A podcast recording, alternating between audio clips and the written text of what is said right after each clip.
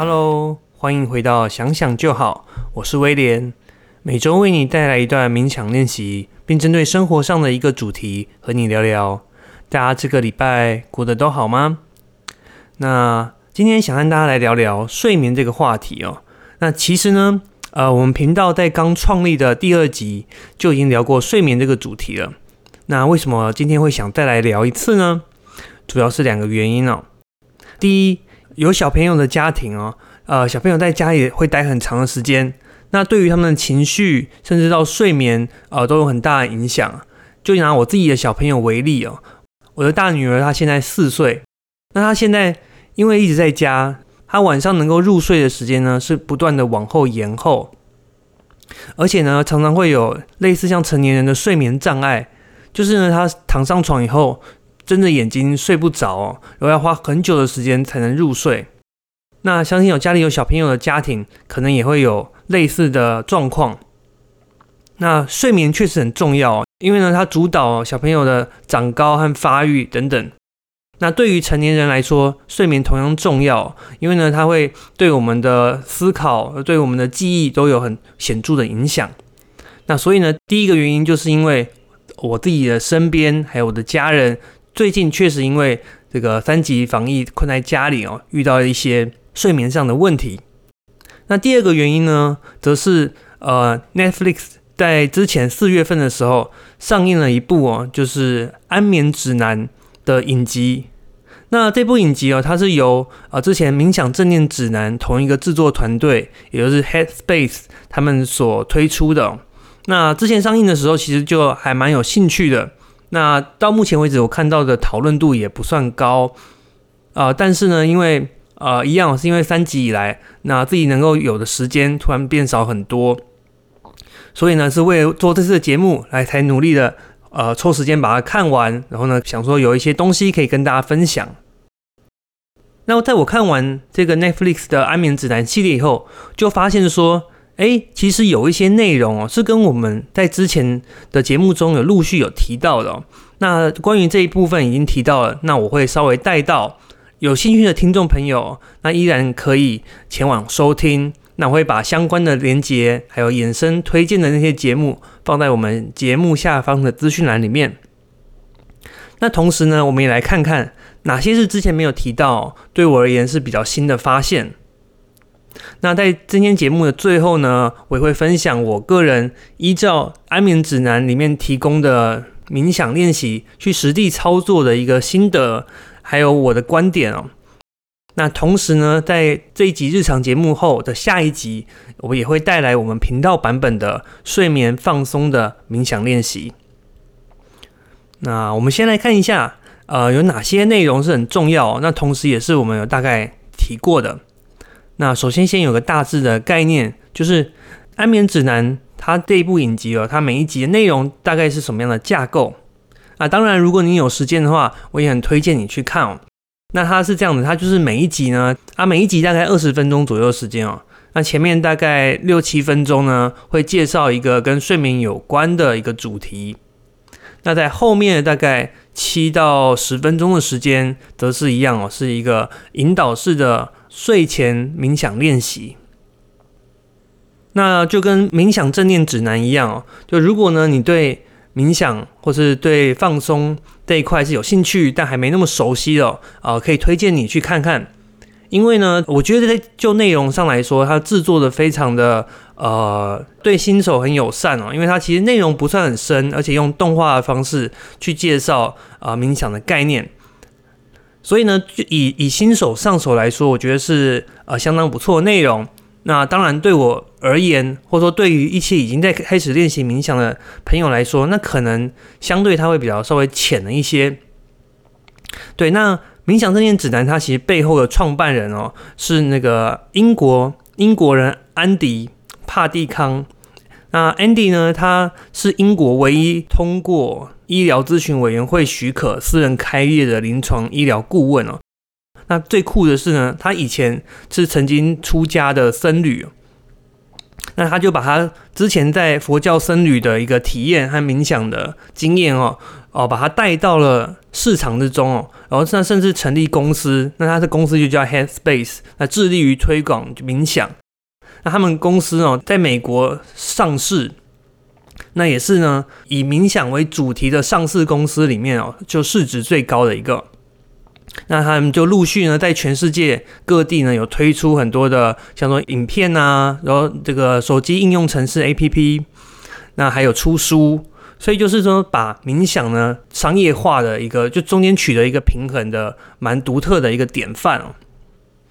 那所以呢，冥想这件指南哦，是在今年一月份的时候推出了。那因为刚好跟我们节目开始上架、开始更新的时间差不多，对，所以我在之前其实就是。也就很快速的把他们的内容看过了，所以就是如果说你还没有看过的话，也很欢迎，就是你有呃对冥想有兴趣，但是想要有一个比较新手入门的这样过程的话，可以参考这一系列的影集哦。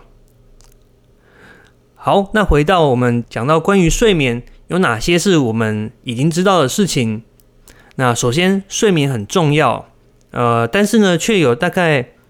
三分之一的成年人左右是有睡眠困扰的。那睡眠之所以重要啊，它是可以形成我们的长期记忆。啊，这是为什么会知道说睡眠对长期记忆有帮助呢？那就是在其他的研究里面，他们就让就是受试者去做记忆的实验，那就发现说，如果是睡得好的人，他的这个测验分数会比睡不好人测验分数要来的大大的提高哦。那所以像我们以前在当学生在熬夜的时候，要考准备隔天的考试哦。那事实上，比起说你彻夜不睡在准备考试哦，反而你好好的睡一个饱，它可能你的记忆力和你的考试的成绩都会来得更好。好，那第二点，呃，蓝光会影响睡眠，也就是说，我们使用手机啊、用电脑这些呢，会造成蓝光的，那它会打断我们的睡眠规律哦，而且容易让我们变得很亢奋，容易睡不着。那所以呢，在睡前的一两个小时哦，应该要尽量的避免。那这个在之前也有讲过。那再来还有一点就是所谓的褪黑激素。褪黑激素呢，它是像一个开关哦，就当我们分泌褪黑激素的时候，它就是会启动，让我们会想睡觉，去调节我们的呃作息生理时间。但是呢，褪黑激素它不是万灵丹哦，它不是安眠药，所以呢，你如果摄取的太多，它并不会帮助你晚上睡比较好或睡比较沉，而是呢，它就是一个开关。那如果你是譬如说有时差，有坐飞机旅行有时差的，那你确实可以使用褪黑激素，让你快速的找回你的生理周期哦。那再来呢，是之前提到咖啡因的摄取，我们要注意哦。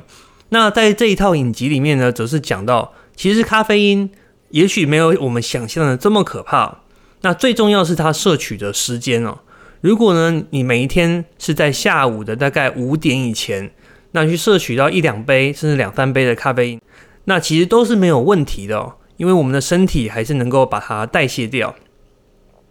那所以，哎，也许咖啡因会影响我们睡眠，但是不能太晚喝，也不要喝太多，那基本上就没有问题了。那再来一点呢，则是压力会影响睡眠。那压力影响睡眠哦，会很容易是成为失眠的主因之一哦。但是关于压力哦，之前讲到我们的整个对于压力的应对系统，其实是从演化而来的。就从上古来说，我们遇到了危险，那我们就要立刻的决定是要战斗还是逃跑。那在影集里面，也就把这个叫做战逃反应。那关于这边的内容哦，在我们第十五集 EP 十五的地方哦，对于。呃，压力、焦虑，还有呢，冥想对于焦虑的一些呃好处，有更详细的一个说明和介绍，那就欢迎大家可以到我们资讯栏里面去看我们第十五集的内容。好，那之前呢，我们之前比较没有提到，但是在这一次收看安眠指南的过程中，比较有的新发现啊，包含了呃，像说运动。那运动呢？之前有提的是说，运动对于我们晚上入睡很好。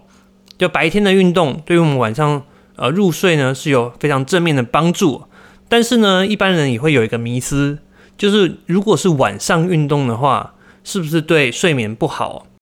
那据研究发现，晚上运动其实对睡眠不会有太大的影响。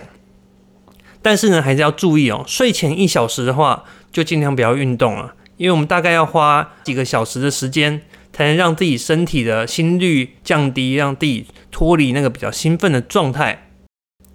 那再来呢，则是喝酒会比较容易让我们睡不成。那因为虽然说酒精可以让我们好像快速的入睡哦，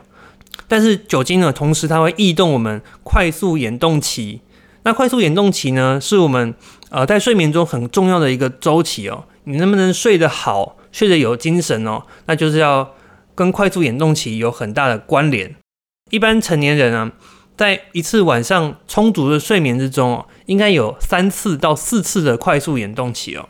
那喝酒呢，它会让我们的快速眼动期的整个反应是降低的，就是说眼动期的频率跟呃强度呢降低之后。那我们的睡眠就自然容易睡不成，容易惊醒。那所以呢，啊，如果你晚上要喝酒，那请尽量就是在睡前的两个小时喝完最后一杯酒，因为呢，我们身体每个小时可以代谢掉一杯哦。那再来，我们在这次的节目里面有提到梦，做梦。那做梦呢，其实啊，里面谈到一个就是清醒梦。所谓的清醒梦呢，就是我们可以在呃，做梦的过程中，意识到我们是正在做梦，而且呢，可以去创造梦境，去影响我们的梦境啊。据统计啊，其实每个人一生之中，可能至少都做过一次的清醒梦。那清醒梦呢，它的好处呢，是可以啊减轻焦虑，提高运动能力，还有创造力哦。在这一个安眠指南里面呢，就提到，其实呃，怎么样会比较容易做清醒梦？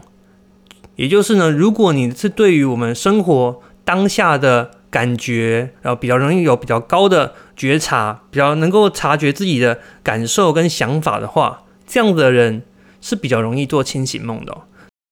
所以呢，间接就代表说，其实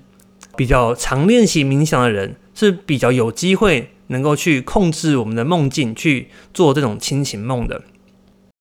那再来就是安眠药。那安眠药的作用呢？啊，是释放出化学物质哦，让我们的大脑以为我们很累了，所以能够比较快速的入眠。但事实上，因为我们身体啊可能跟不上，所以服用安眠药呢，往往在起床之后会感觉到更累哦。啊，所以呢，这个系列呢，它在对于安眠药的看法啊是比较没那么正面的。那最后一点哦，就是呢一个迷思就是。其实没有哪一种睡眠的模式或睡眠的时间是对所有人都适用的。哦那可以追溯到古代，其实呃在部落里面呢，为了让整个部落的一个安全是比较提升的，所以呢我们的演化机制就造成了我们有所谓的有人是比较早鸟型的，比较早睡早起的，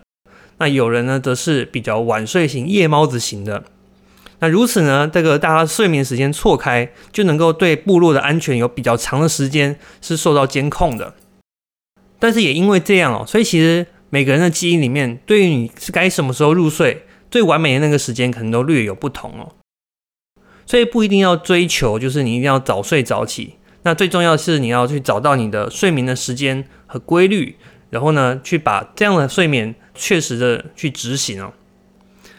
好。上面的内容呢，大概谈了哪些是我们过去谈过的，哪些是没有谈过的。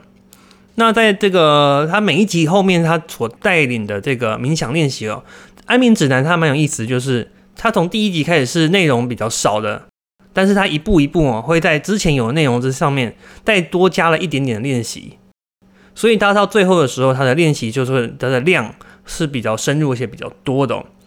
那当然，对于你可能有一些经验的人。它前两三集，它你会觉得说，哦，可能诶有点短，或者有点不够。那另外一个我自己的体验哦，我有跟着做，但是有时候我会发现说，呃，他在带所谓的这个冥想练习的时候，留给我们自己去独处、自己去体验的时间是相对比较少的。换句话说，它的留白是比较少一点的。所以有时候对我的感觉就会说，哎。好像我想要继续练习，但是他已经要往下一个区块去进行了。那有些时候会有点跟不上。那同样的，就是说第一步调比较快一点，那第二呢，它整体时间是比较短的。所以呢，我之前在 follow 他的这个带领的时候呢，确实有睡着的经验，但是呢，其实也蛮多时候是还来不及睡着，这个练习就已经结束了。那这就是我自己的呃感受，所以呢，我也会在下一段的练习里面带来，就是我觉得在我调整过后会觉得比较舒服、比较适合大家的一个呃入睡前的冥想练习哦。好啦，那今天的节目就到这边。那老样子，在进入下一段的练习之前，你可以找到一个舒服的位置，并且空下一段时间再来进行。那我们的日常节目就下次再见喽，拜拜。